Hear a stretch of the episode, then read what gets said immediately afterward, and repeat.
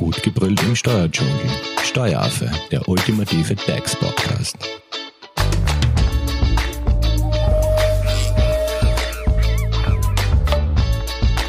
Hallo und herzlich willkommen zurück zu Teil 3 unserer Serie zum Thema DSGVO.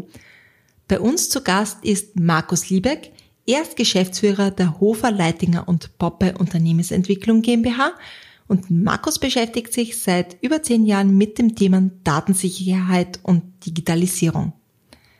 Solltet ihr Teil 1 und Teil 2 noch nicht gehört haben, dann springt zurück und hört euch die beiden Teile noch schnell an, bevor es jetzt mit Teil 3 weitergeht. In dem ganzen Kontext taucht auch äh, die Verwendung von Clouds und mobilen Applikationen hins, äh, hinsichtlich DSGVO auf. Äh, Gibt es da auch etwas zu berücksichtigen? Also wenn ich Daten jetzt in einer Cloud speichere oder äh, wenn ich jetzt Sachen wie, also quasi persönliche Daten via App irgendwo eingebe? Bei Clouds, Clouds ist äh,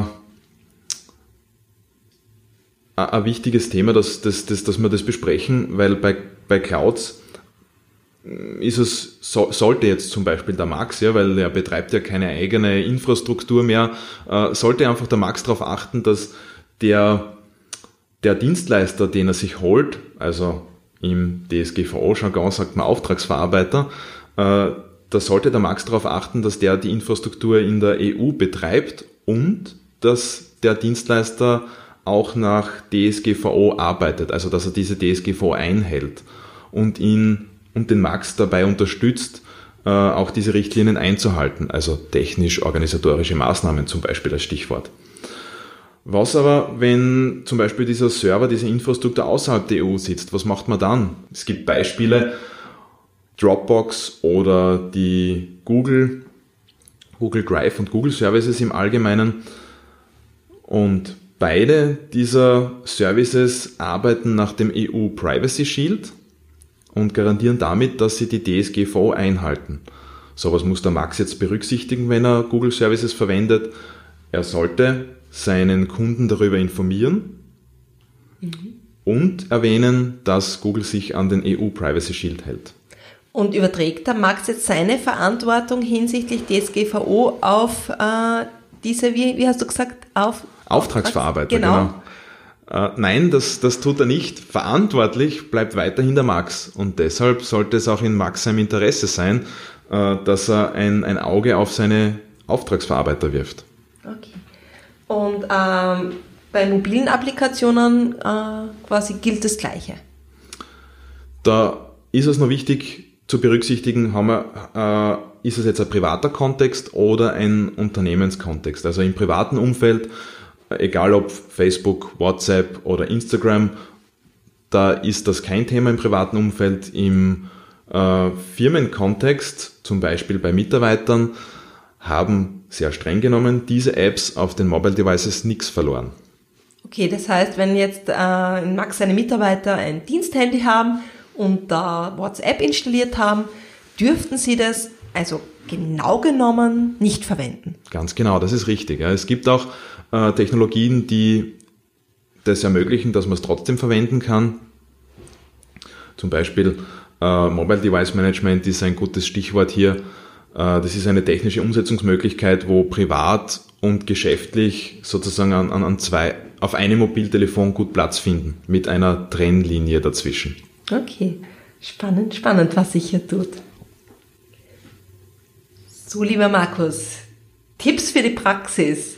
Du als äh, quasi Datenschutzspezialist bist ja viel unterwegs, äh, berätst Unternehmen, äh, wie sie die DSGVO umsetzen können, was zu tun ist. Ähm, in deiner Arbeit, wenn du jetzt zu einem Unternehmer kommst, der sagt, okay, ähm, ich habe bis jetzt mit DSGVO noch nicht so viel zu tun gehabt, möchte es aber eben umsetzen, um eben keine Strafe oder so weiter zu riskieren. Wie sehen da die ersten Schritte aus? Wenn ich jetzt zu einem Unternehmen komme, versuche mir einmal einen Überblick über die Kontaktpunkte zu den betroffenen Personen zu schaffen. Das heißt, was tut das Unternehmen, wie zum Beispiel der Max, äh, was macht er und vor allem, wo hat er seine Schnittstellen zu einem Außenauftritt. Also wo, wo gibt es diese Prozesse der Datenerhebung?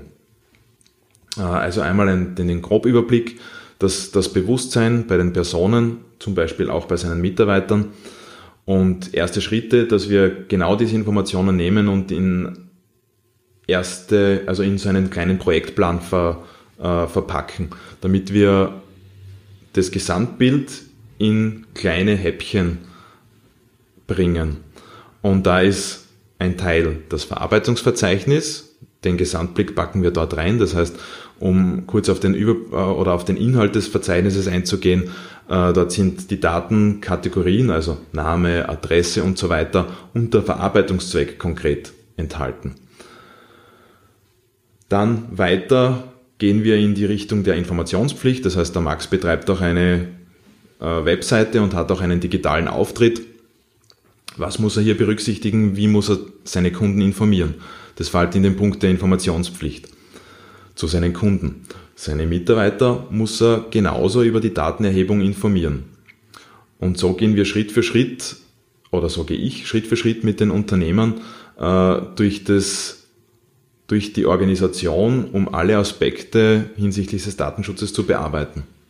So gut, jetzt hast du mehr oder weniger eine Ist-Analyse gemacht. Jetzt hast genau. du da vielleicht ein paar, unter Anführungszeichen, Lecks oder so entdeckt, wo du sagst, okay, na, das ist nicht ganz so DSGVO-konform. Also, wie schaut jetzt Step 2 aus? In Step 2 gehe ich dann mit dem Max her und, sag, und, und weise ihn darauf hin, Datenschutzerklärung, Max, hast du keine. Die werden wir gemeinsam ausarbeiten und aufgrund der Ist-Analyse weiß ich genau, welche Daten du verarbeitest, zu welchem Zweck und wo sie hinübermittelt werden und dann bereite ich das gemeinsam mit ihm oder einem Mitarbeiter von ihm vor und wir platzieren das dann auf der, zum Beispiel auf der Webseite. Technisch-organisatorische Maßnahmen habe ich vorher schon erwähnt. Das ist, sind all jene Maßnahmen, die jetzt der Max unternimmt, um diese personenbezogenen Daten korrekt zu schützen. Wie sieht so ein korrekter Schutz aus? Also das ist, ist, also man kann das sehr weit fassen. Um vielleicht ein paar Grundaspekte dieser technisch-organisatorischen Maßnahmen oder kurz TOMS äh, zu nennen, dann sprechen wir von Zutrittskontrolle, also wer darf alles in meinem Büro sich frei bewegen, äh, oder wie sieht's mit USB-Sticks aus im Unternehmen? Also einfach so organisatorische Maßnahmen, woran sich die Mitarbeiter halten sollten. Das sind technisch-organisatorische Maßnahmen. Und hier sehe ich ganz oft, dass gerade mit diesem Datenschutz in Unternehmen zu wenig streng umgegangen wird. Mhm. Hier ist die Sensibilisierung der Mitarbeiter gerade gefragt. Ja. Das heißt, Sensibilisierung Mitarbeiter ähm, was rätst du dem Max, dass er seinen Mitarbeitern äh, sagen soll? So, bitte verwendet keine USB-Sticks, schreibt kein Passwort auf ein Post-it auf oder, oder Jawohl, Simone, das, das, sind genau die richtigen Ansätze. Äh, gerade Passwort. Ich erlebe es leider viel zu oft, dass Mitarbeiter oder vielleicht auch der Max selbst den Namen seiner Tochter inklusive den Geburtsdatum verwendet. Ja. Das ist, ist noch sehr weit verbreitet, dass man zu einfache Passwörter verwendet oder es gar unter der Tastatur bei dem Arbeitsplatz äh, sich vermerkt. Und das sollte es nicht sein. Ja. Wenn wir jetzt noch konkreter bei technischen Maßnahmen werden, dann ist es für den Max auch wichtig, dass er vielleicht Unterlagen oder sensiblere Daten seiner Mitarbeiter in einem korrekten Umfeld verwahrt. Also nehmen wir her die Personalakte, die der Max jetzt teilweise noch ausdruckt oder in, in Papierform archiviert, zum Beispiel den Lebenslauf, den er bekommen hat von einer Mitarbeiterin, dann sollte er den in einen abgesperrten Schrank geben. Und nur einer oder zwei Personen, die im Management sind oder sich um die Personal Verwaltung kümmern, Zutritt dazu haben oder Zugriff. Ja, und im Sinne von Bye Bye Paper, also wir verabschieden uns vom Papier, soll der Max überhaupt noch solche Sachen ausdrucken und quasi in den Safe legen oder sagst du eher, na, weg vom Papier, wir genau. haben alles digital und äh, safen das.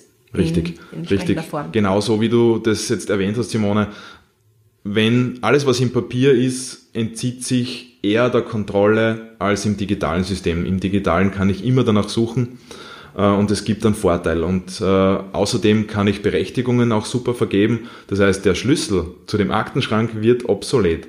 Äh, es geht vielmehr um Benutzername und Kennwort, damit ich Zugriff auf jene Daten erhalte, für die ich äh, berechtigt bin. So, jetzt sind wir auch schon wieder am Ende unserer heutigen Folge angelangt. Aber verpasst auf keinen Fall Teil 4, denn da geht's um Tipps und Tricks und was Markus Unternehmen empfiehlt, die sich mit DSGVO und Co. beschäftigen wollen. Solltet ihr noch Fragen dazu haben, dann besucht auch unsere Social Media Profile auf Instagram und auf Facebook findet ihr uns unter Steueraffe. Wir freuen uns. Baba. Das war Steueraffe. Gut gebrüllt im Steuerdschungel. Jetzt abonnieren auf iTunes, Soundcloud und Spotify. Ihr wollt noch mehr zum Thema Steuern wissen? Dann geht auf www.steueraffe.at.